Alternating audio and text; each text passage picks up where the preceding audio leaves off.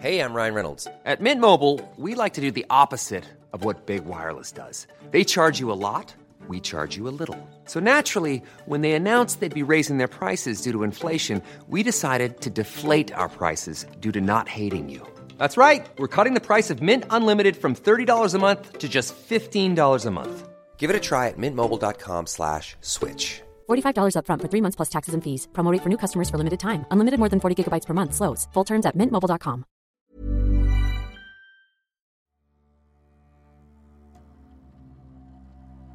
Graham Hill est une légende du sport automobile. Vainqueur des 24 heures du Mans, des 500 miles d'Indianapolis et double champion du monde de Formule 1, l'Anglais à la moustache a laissé une empreinte indélébile. Son fils, Damon, a suivi ses traces. Mais c'est un sinueux chemin, doublé d'un long travail de deuil, celui du père disparu, qui l'a hissé jusqu'au sommet.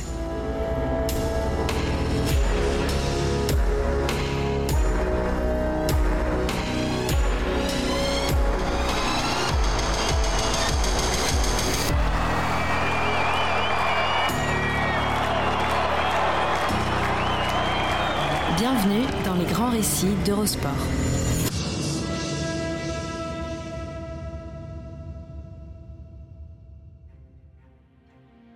Bienvenue dans Les Grands Récits, le podcast d'Eurosport qui vous plonge dans la folle histoire du sport, entre pages de légendes, souvenirs enfouis et histoires méconnues. Dans ce nouveau volet, l'histoire de Damon Hill, champion du monde de Formule 1 en 1996. Le pilote britannique avait alors rejoint au palmarès son père, Graham, véritable légende du sport automobile. Un père mort dans un accident d'avion, alors que Damon n'avait que 15 ans. Cette fois, il est le roi, avec les honneurs futiles dus à son rang. Damon Hill est venu à New York en Concorde. Un voyage express d'à peine 24 heures. Taxi direct depuis l'aéroport JFK vers les studios de CBS pour une apparition de quelques minutes dans la célèbre émission The Late Show. Né à Indianapolis, David Letterman, son présentateur vedette, est un dingue de sport mécanique. Alors, il a tenu à inviter le tout nouveau champion du monde de Formule 1. Letterman parle au pilote britannique de sa saison, lui lance un respect, le bombarde de questions sur la mort d'Ayrton Senna. Il fait bonne figure, puis Letterman sort une immense photo. Et ce gars-là, c'est pas la grande classe. Il a été champion du monde, quoi? Deux fois? Trois fois? L'invité précise alors Deux seulement. Mais il a aussi gagné les 500 miles d'Indianapolis dès sa première participation.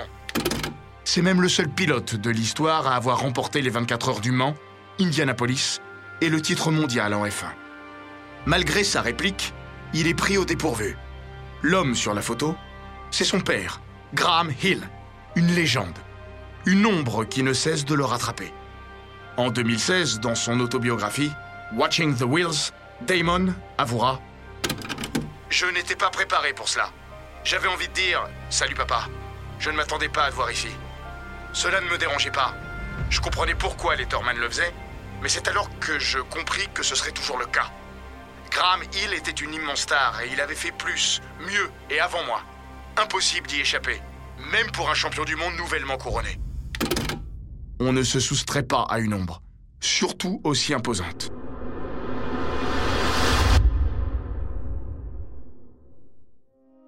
Un mois plus tôt, le 13 octobre 1996, Damon Hill est donc devenu champion du monde.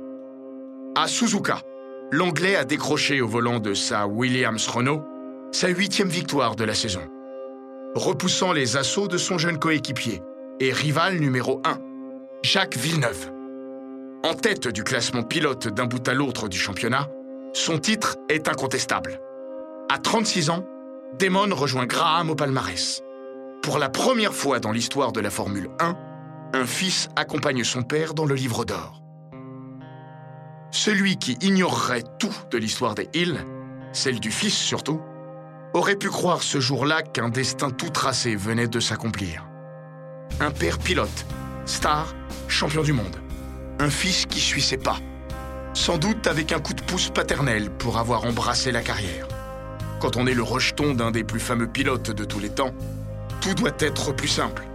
Cette histoire-là, celle du fils à papa, ne peut pourtant être plus éloignée de celle de Damon Hill. Le fils de Graham Hill est né en 1960. Le 17 septembre, comme Sir Sterling Moss, 31 ans plus tôt. Damon plaisantera souvent.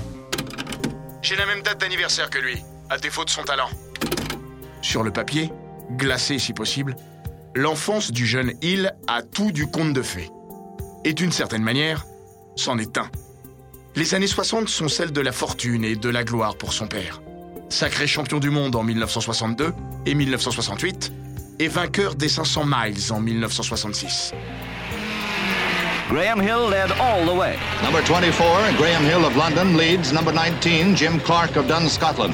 The checkered flag ends it. Hill the winner. Clark second. Las curvas y el dominio que al tomarlas ejercía cada piloto decidieron el destino de la carrera. Ahí fue donde Graham Hill afirmó su victoria. J'avais beaucoup de chance, c'est vrai. On ne manquait de rien. Tout souriait à mes parents. Je me trouvais au cœur de tout ça et je m'en imprégnais. La grande propriété de Lyndhurst, où Damon va vivre quatre années idylliques et magiques, les vacances à Kitzbühel ou au Maroc, les écoles privées bien cotées, les stars à la maison, comme Sean Connery, un ami proche de la famille. Voilà le cadre dans lequel il grandit.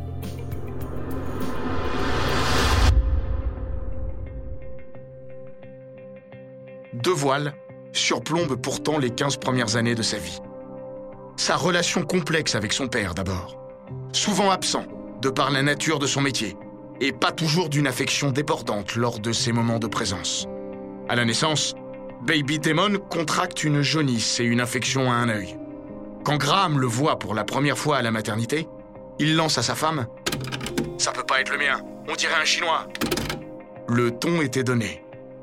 Dans son autobiographie, Hill dira de son père Il avait très bon cœur et c'était quelqu'un de généreux, mais je crois qu'il avait du mal à exprimer certains sentiments. Grandir avec une figure paternelle considérée comme une des légendes de son temps constitue une forme de poids. Dans le cas de Damon Hill, ce fardeau s'est doublé de l'ombre de la mort. La compétition automobile dans les années 60 vire parfois au carnage. Les champions vivent avec, les familles aussi. Damon, ses sœurs et sa mère ont grandi dans la crainte de voir un père ou un mari laisser sa vie sur un circuit.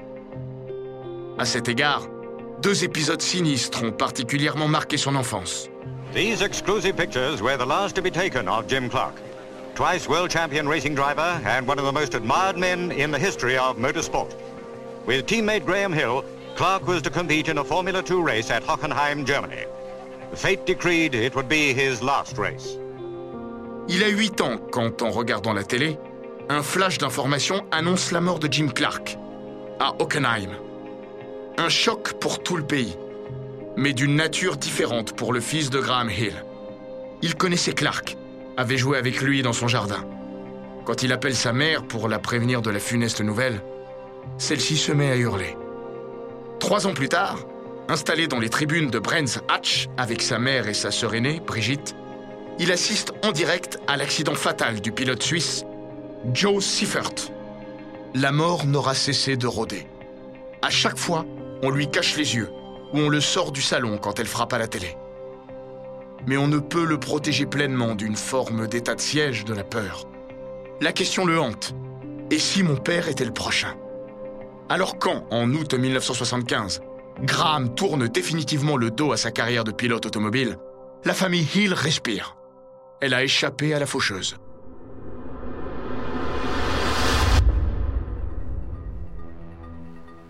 Jamais à court d'un projet et d'une nouvelle montagne à gravir, Graham Hill décide de se consacrer à fond à l'écurie qu'il a fondée en 1973. Le double champion du monde rêve d'imposer Embassy Hill au centre du jeu face à Ferrari, McLaren ou Brabham. La route sera longue, Hill le sait, mais la saison 1975 s'avère plutôt encourageante avec l'émergence du grand espoir britannique Tony Bryce, titularisé en cours d'année. Entrepreneur, patron d'écurie, mentor, voilà la substance du nouveau frisson de Graham Hill. Samedi 29 novembre 1975. l'équipe Embassy Hill boucle une série d'essais de la nouvelle GH02 sur le circuit Paul Ricard du Castellet, dans le sud de la France. Le vendredi, Tony Bryce a été victime d'un spectaculaire accident, heureusement sans conséquences. Graham Hill n'avait initialement prévu de rentrer que le dimanche, mais dans l'après-midi, il appelle sa femme pour la prévenir qu'il sera de retour dans la soirée. À 17h47, Hill fait décoller de Marignane son avion privé, un Piper Aztec. C'est un pilote expérimenté, avec plus de 6000 heures de vol derrière lui. Il utilise son jet pour tous ses déplacements professionnels, pour aller de circuit en circuit. Et la famille Hill part en vacances avec. Tout le gratin de l'équipe a pris place dans l'avion. Tony Bryce, le manager d'Embassy Hill, Ray Brimble, le designer Andy Smallman et les mécaniciens Terry Richards et Tony Alcock. C'est une de ces sinistres soirées de novembre, froide, grise et humide. Un épais brouillard nappe les côtes et la campagne anglaise. Malgré tout, le Piper, dont l'indicatif de vol est N6645Y ou 45 Yankee, est sur le point d'atteindre sa cible, l'aérodrome d'Elstree, au nord de Londres. Les aiguilleurs ont proposé Luton, où la météo est un peu meilleure. Mais Hill et ses passagers ont laissé leur voiture à Elstree. Pas question d'atterrir ailleurs. Entre 21h19 et 21h25, Graham Hill échange à trois reprises avec le contrôle aérien.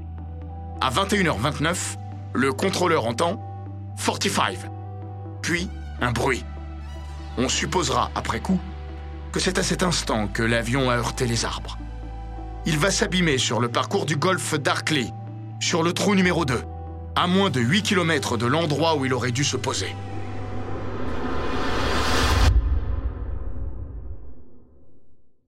À Lyndhurst, la famille Hill attend le retour de Graham. Des amis sont venus dîner à la maison. Damon regarde la télé. Vers 22h, un flash interrompt brièvement le programme, annonçant qu'un avion privé s'est écrasé sur le golfe d'Arkley, à côté de l'aérodrome d'Elstree. L'adolescent revit alors puissance 1000 la scène qui lui a pris la mort de Jim Clark quand il était enfant. Aucun nom n'a été donné à la télé, mais il a compris, instinctivement. Dans son autobiographie, il a posé des mots sur ces quelques minutes qui allaient chambouler le reste de son existence. La simple mention du mot Elstree, associé à avion léger, suffit à déclencher une alarme dans ma tête. Le sang me monta progressivement aux joues et un sifflement aigu se mit à résonner dans mes oreilles sous la pression croissante d'une nouvelle réalité. Papa devait rentrer ce soir-là. Dès l'instant où j'entendis ce flash, je fus emporté sur un tapis roulant vers un lieu où je ne voulais pas me rendre et où je n'avais pas demandé à aller. Les événements prenaient le contrôle de ma vie et c'était une sensation absolument terrifiante. J'avais beau me croire grand, j'allais être renvoyé au stade d'enfant impuissant devant une réalité accablante. Et je n'étais pas encore armé pour l'affronter. À cet instant, Damon est le seul dans la maison à savoir ou à pressentir, ce qui revient au même. Peut-être avais-je tiré des conclusions trop hâtives, c'était possible. Mais au fond moi, je savais. Je le savais, aussi vrai que je savais que j'étais vivant, et j'éprouvais une peur comme je n'en avais jamais connue. Mon cœur battait si fort que j'avais l'impression qu'il allait exploser.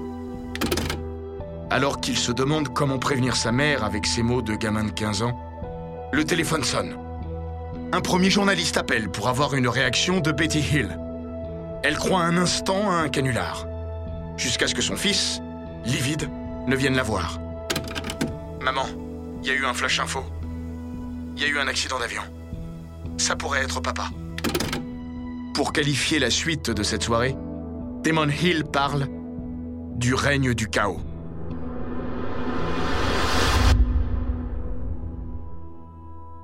En 2016, dans un entretien au Guardian, il évoquera la disparition de son père comme une bombe nucléaire émotionnelle.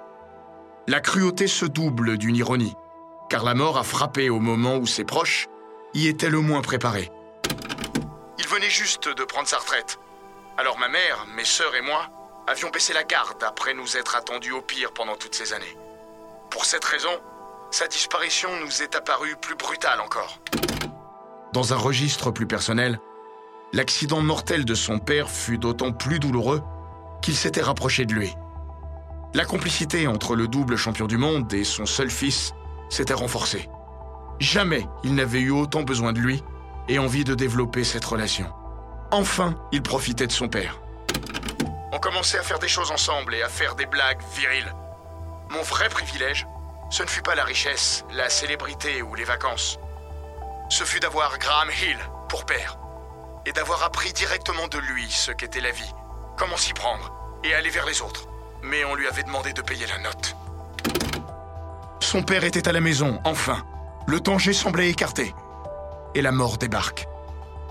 La vie lui infligeait un rire sardonique, tendant le bonheur de la main droite pour mieux le gifler de la gauche. Ce ne fut pas la dernière fois. D'autres moments phares de son existence s'accompagneront d'un voile plus ou moins douloureux, comme l'arrivée de son premier enfant. Une joie immense pour un jeune couple. Le lendemain de la naissance, on leur annonçait que le petit Oliver souffrait de trisomie 21.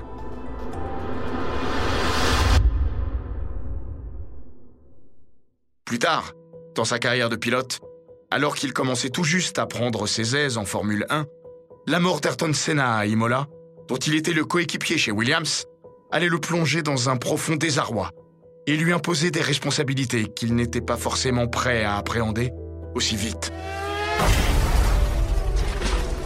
Cette fois, le circuit d'Imola a décidément été meurtrier. Avant-hier, donc le jeune Barrichello s'en sort miraculeusement. Hier, l'Autrichien Ratzenberger trouve la mort. Aujourd'hui, Ayrton Senna est lui aussi fauché. Yves Géniès nous explique. Quant à sa campagne de rêve en 1996, celle qui le conduira vers le titre de champion du monde, elle sera partiellement gâchée lorsque, en pleine saison, il apprend qu'il ne sera pas conservé chez Williams. Bien sûr, tous les coups durs ne se valent pas sur l'échelle de la vie. Mais cette dualité du bonheur et des épreuves a collé au basque de Damon Hill. Peut-être est-ce pour cela qu'après sa retraite sportive en 1999, il disparaîtra durant plusieurs années de la vie publique, sombrant dans une profonde dépression. Il expliquera après La course automobile vous happe, vous entraîne dans une centrifugeuse. Une fois que j'en suis sorti, tout ce que j'avais accumulé, tout ce que j'avais enfoui est ressorti.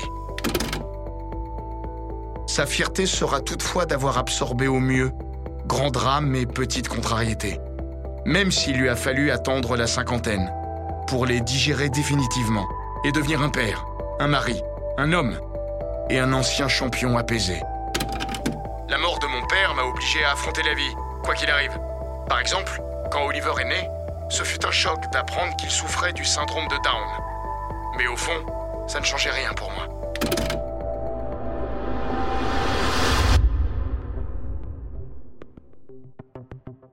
Parfois, il s'est pourtant senti enseveli, mais jamais autant qu'à la mort de son père.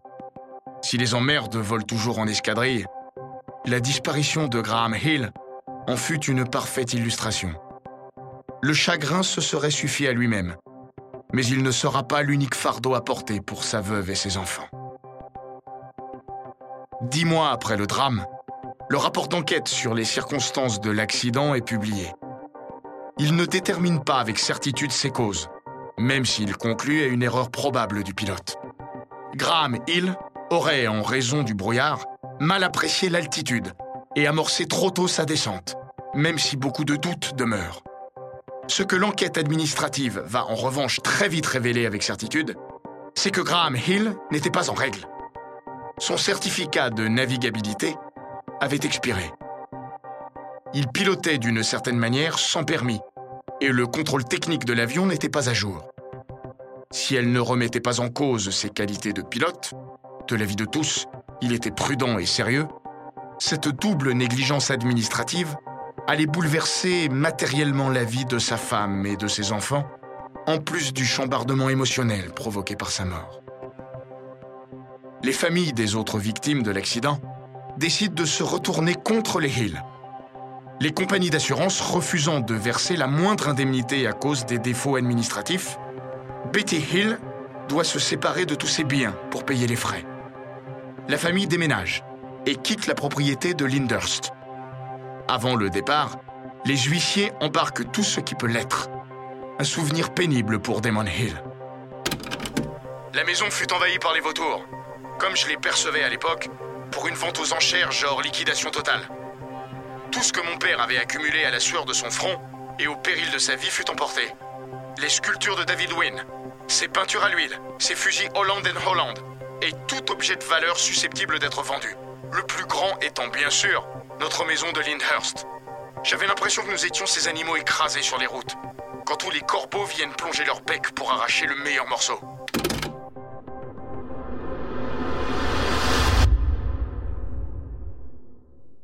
Outre la peine et l'absence, Damon Hill vit mal la déconsidération sociale. Pas tant pour lui que pour sa mère? Bien sûr, toutes les fêtes et les invitations en société cessèrent. Plus personne n'était là pour accompagner ma mère. Et il était manifeste que celui qu'on voulait, c'était Graham. On ne pouvait pas combler ce vide.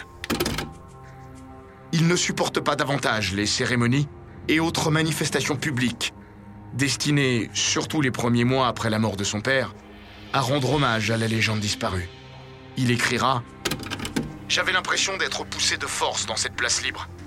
Désolé, Graham Hill ne pouvait être là aujourd'hui, mais nous avons sa veuve et ses orphelins. Face à ce drame, Damon Hill va se blinder. Il étouffe ses sentiments pour ne pas se laisser bouffer par eux. Même la cruauté ne l'atteint pas, au moins en apparence. Il a raconté comment, un an après la mort de son père, il s'est retrouvé dans une fête. Au fil d'une discussion, un garçon, ignorant qu'il était le fils de Graham Hill, lui pose une devinette macabre. Qu'est-ce qui est cramé et pend aux arbres? Graham Hill. Damon a souri, peut-être même ri, pour donner le change. J'avais appris à ne pas souffrir. Une illusion, bien sûr, qui lui pètera à la gueule un quart de siècle plus tard, après sa carrière. La mort de son père a évidemment défini l'homme qu'il est devenu.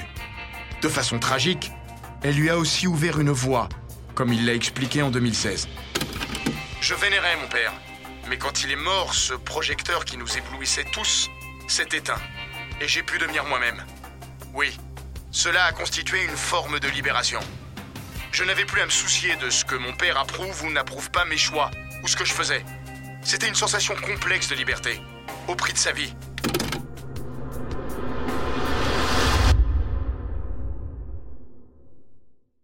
À la sortie de l'adolescence, le jeune Hill trouve deux échappatoires, la musique et la moto. En pleine période punk nihiliste, il fonde un groupe de rock, les Hormones, initialement baptisé Sex Hitler and the Hormones, dont la carrière se résumera à un concert devant une assistance vide. Mais sa véritable passion, c'est la moto. À 18 ans, il plaque les études pour s'y consacrer. Damon se rêve en nouveau Barry Sheen, son héros. Pour se payer ses bolides, il trime dur. Il se fait coursier, livreur de journaux, ou travaille comme ouvrier dans le bâtiment et met de côté chaque centime. À 20 ans, pour se rendre sur ses premières courses, il emprunte la Ford Fiesta orange de sa mère et trimballe son bolide dans une remorque. C'est le temps de la débrouille. Il ne sera pas éphémère. In the field will be a young rider whose father knew all about motorsport success, Damon Hill, son of the late Graham Hill, who talks now to Andrew Marriott. Damon, your famous father, Graham Hill, of course, was a world champion on four wheels. Why are you racing on two? Well, um, I've been riding bikes since I was 11, and I just really enjoy riding bikes. Uh, much more exciting than cars, I think, anyway. Ses premiers pas sont laborieux, malgré quelques éclaircies. En 1981, il participe au Yamaha Pro Am Series, mêlant professionnels et amateurs, comme Damon Hill. La présence du fils de l'ancien double champion du monde de F1 intrigue les médias. À Donington, il donne même une interview à la BBC, dans laquelle il explique avoir choisi les deux roues plutôt que les autres, parce que c'est beaucoup plus excitant. Pourtant, en 1983, l'Anglais effectue ses premiers pas dans une monoplace en rejoignant la filière Elf. Les deux années suivantes, il mène une triple vie. Coursier la semaine, pilote moto le samedi et pilote auto en Formule Ford le dimanche. Vainqueur du championnat de Brands Hatch sur deux roues, il commence tout doucement à se faire un prénom.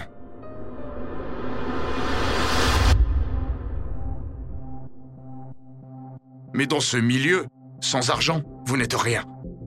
Au milieu des années 80, déterminé à franchir le cap pour se consacrer à la course automobile, Damon Hill cherche des sponsors. Un fiasco. Trouver l'argent, négocier, m'occuper des relations publiques. J'ignorais toutes ces choses-là. Je ne pigeais rien à ce côté commercial. J'écrivais, je téléphonais. Je me vendais autant que je m'en sentais capable, mais ça ne donnait rien. Pour se lancer en Formule 3, il lui faut trouver 150 000 livres. Une vraie petite fortune. Faute de sponsors, il va s'endetter et endetter sa mère en débloquant le fonds de survie de la famille Hill pour rembourser un emprunt de près de 100 000 livres. Il rajoute ses dernières économies personnelles dans la balance. Et c'est un soutien inattendu qui va lui permettre de boucler son budget. Un soir, le téléphone sonne chez les Hill. C'est Georgie, la copine et future femme de Damon, qui décroche. George Harrison est à l'appareil. Moment surréaliste. Amoureux de F1 et de sport mécanique en général, sensible à l'histoire personnelle et à la détermination du fils de Graham Hill, l'ancien Beatle souhaite rencontrer Damon. Coup de cœur réciproque. George et son épouse, Olivia, vont alors décider de prêter la somme restante au jeune pilote. Quand il sera riche et installé en F1, Hill voudra les rembourser, ce que les Harrison refuseront. Lorsque Hill deviendra champion du monde en 1996, Harrison saluera Damon est un grand champion, mais c'est surtout un grand champion en tant qu'être humain. Dans son livre, Damon avoue Avec le temps, j'en vins presque à les considérer comme des parents d'adoption. Leur soutien me redonna confiance dans le bon côté de la nature humaine, qui avait brillé par son absence après l'accident de mon père. George Harrison décédera en 2001, un 29 novembre comme son père. I remember back in the 80s asking people about Damon, you know, whether they'd put him in a team, Formula One, and not many people would, uh, you know, at that time, I mean, they're all looking for the Sennas and stuff, and, you know, they forget that people can be um, out front like Senna, and there's other people who just need a bit of practice.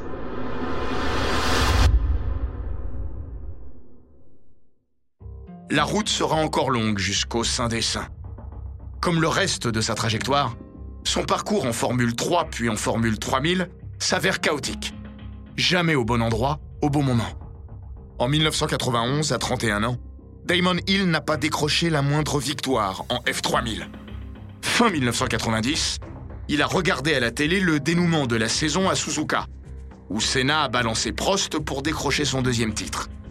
Qui peut alors imaginer que bientôt, il sera l'équipier de l'un et de l'autre, et que dans six ans, il sera champion du monde Sa chance, Damon Hill va la saisir en devenant pilote d'essai pour Williams. Au volant de ce qui sera très bientôt la meilleure monoplace du plateau, il acquiert dans ce travail de l'ombre expérience et confiance. Fin 1992. Nigel Mansell, tout juste sacré champion du monde, décide de partir en IndyCar. Frank Williams a besoin de titulariser un pilote aux côtés d'Alain Prost, qu'il vient de recruter pour la saison 1993. Là, enfin, il va savoir se vendre. Il se rend à ses frais à Adélaïde, scène du dernier Grand Prix de l'année. Se colle sous le nez de Williams et de Patrick Head, cofondateur de l'écurie et concepteur de la voiture. Sa façon à lui de faire acte de candidature. Hill a des milliers de tours de piste derrière lui, dont le baquet de la Williams, et il a disputé ses premières courses en F1 avec Brabham, à Silverstone et en Hongrie. Il va les convaincre.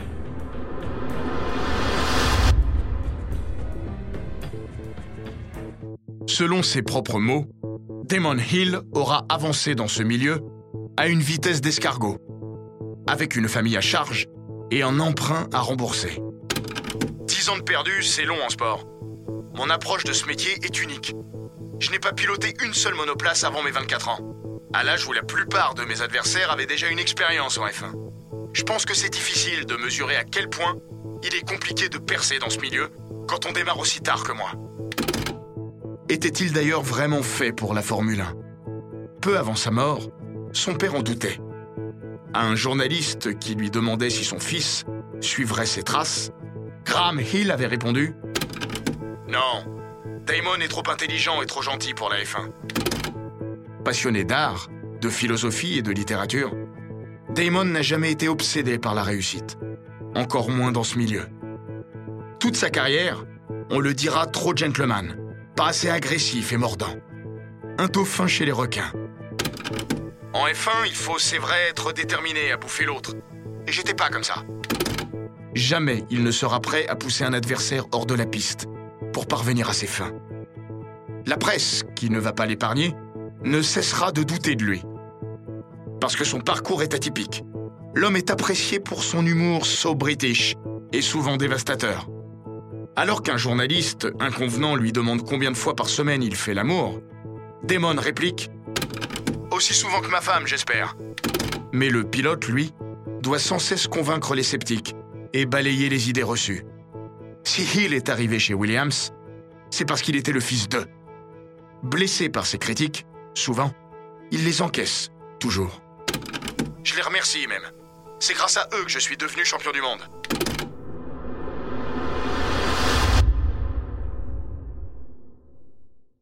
Avant cela, le 15 août 1993, sur le circuit du Hungaroring, qui lui sourira si souvent, il recueille les fruits de son drôle de parcours.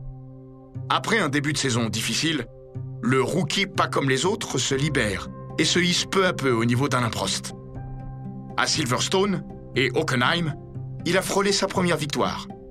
Sur le tourniquet de Budapest, il va s'imposer avec plus d'une minute d'avance sur Riccardo Patrese. to uh, Katayamas, and that is uh, Villeneuve. It's Villeneuve. Jacques Villeneuve is out of the race. Damon Hill is the world champion of 1996. Wheel off Villeneuve. We'll see what happened, but whatever it was, has denied him the world championship. Frank Williams looking his normal, impassive self, but Damon Hill is the world champion of 1996. 34 ans après la dernière victoire de son père, il intègre lui aussi le cercle des vainqueurs en F1. Il avait fallu un peu moins de 10 ans pour passer de novice sans espoir à vainqueur de Grand Prix. Après tant de serments de cœur, j'avais enfin réussi.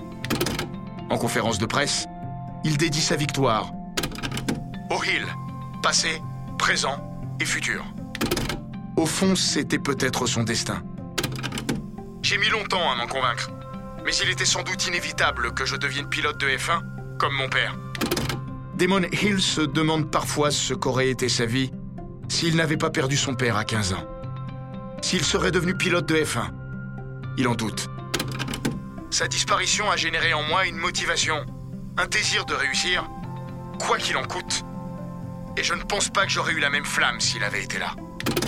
Ce fut un poids, souvent. Être comparé à lui sans cesse n'était pas évident. Exercer le même métier que votre père en sachant qu'il a été une grande figure dans son domaine, c'est parfois lourd à porter. Pourtant, Damon en est convaincu. Même s'il ne l'a compris qu'après coup, c'était là le seul moyen de retrouver Graham. Je crois que d'une certaine manière, en devenant pilote moi aussi, en ressentant ce qu'il a pu ressentir et éprouver, ça m'a rapproché de lui. J'ai eu l'impression de le comprendre davantage. C'était peut-être cela, le véritable sens de cette quête, pas comme les autres.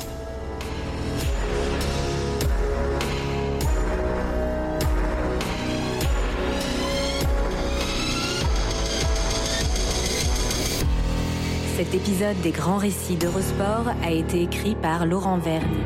Il est raconté par Florian Bayou, monté par Gilles Bavulac et produit par Bababam.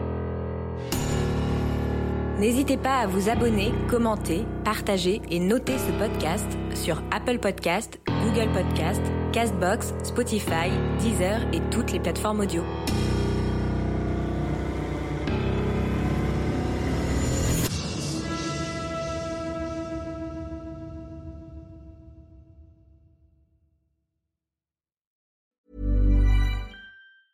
Planning for your next trip? Elevate your travel style with Quince. Quince has all the jet setting essentials you'll want for your next getaway, like European linen, premium luggage options, buttery soft Italian leather bags, and so much more. And is all priced at 50 to 80% less than similar brands. Plus, Quince only works with factories that use safe and ethical manufacturing practices. Pack your bags with high-quality essentials you'll be wearing for vacations to come with Quince. Go to quince.com slash pack for free shipping and 365-day returns.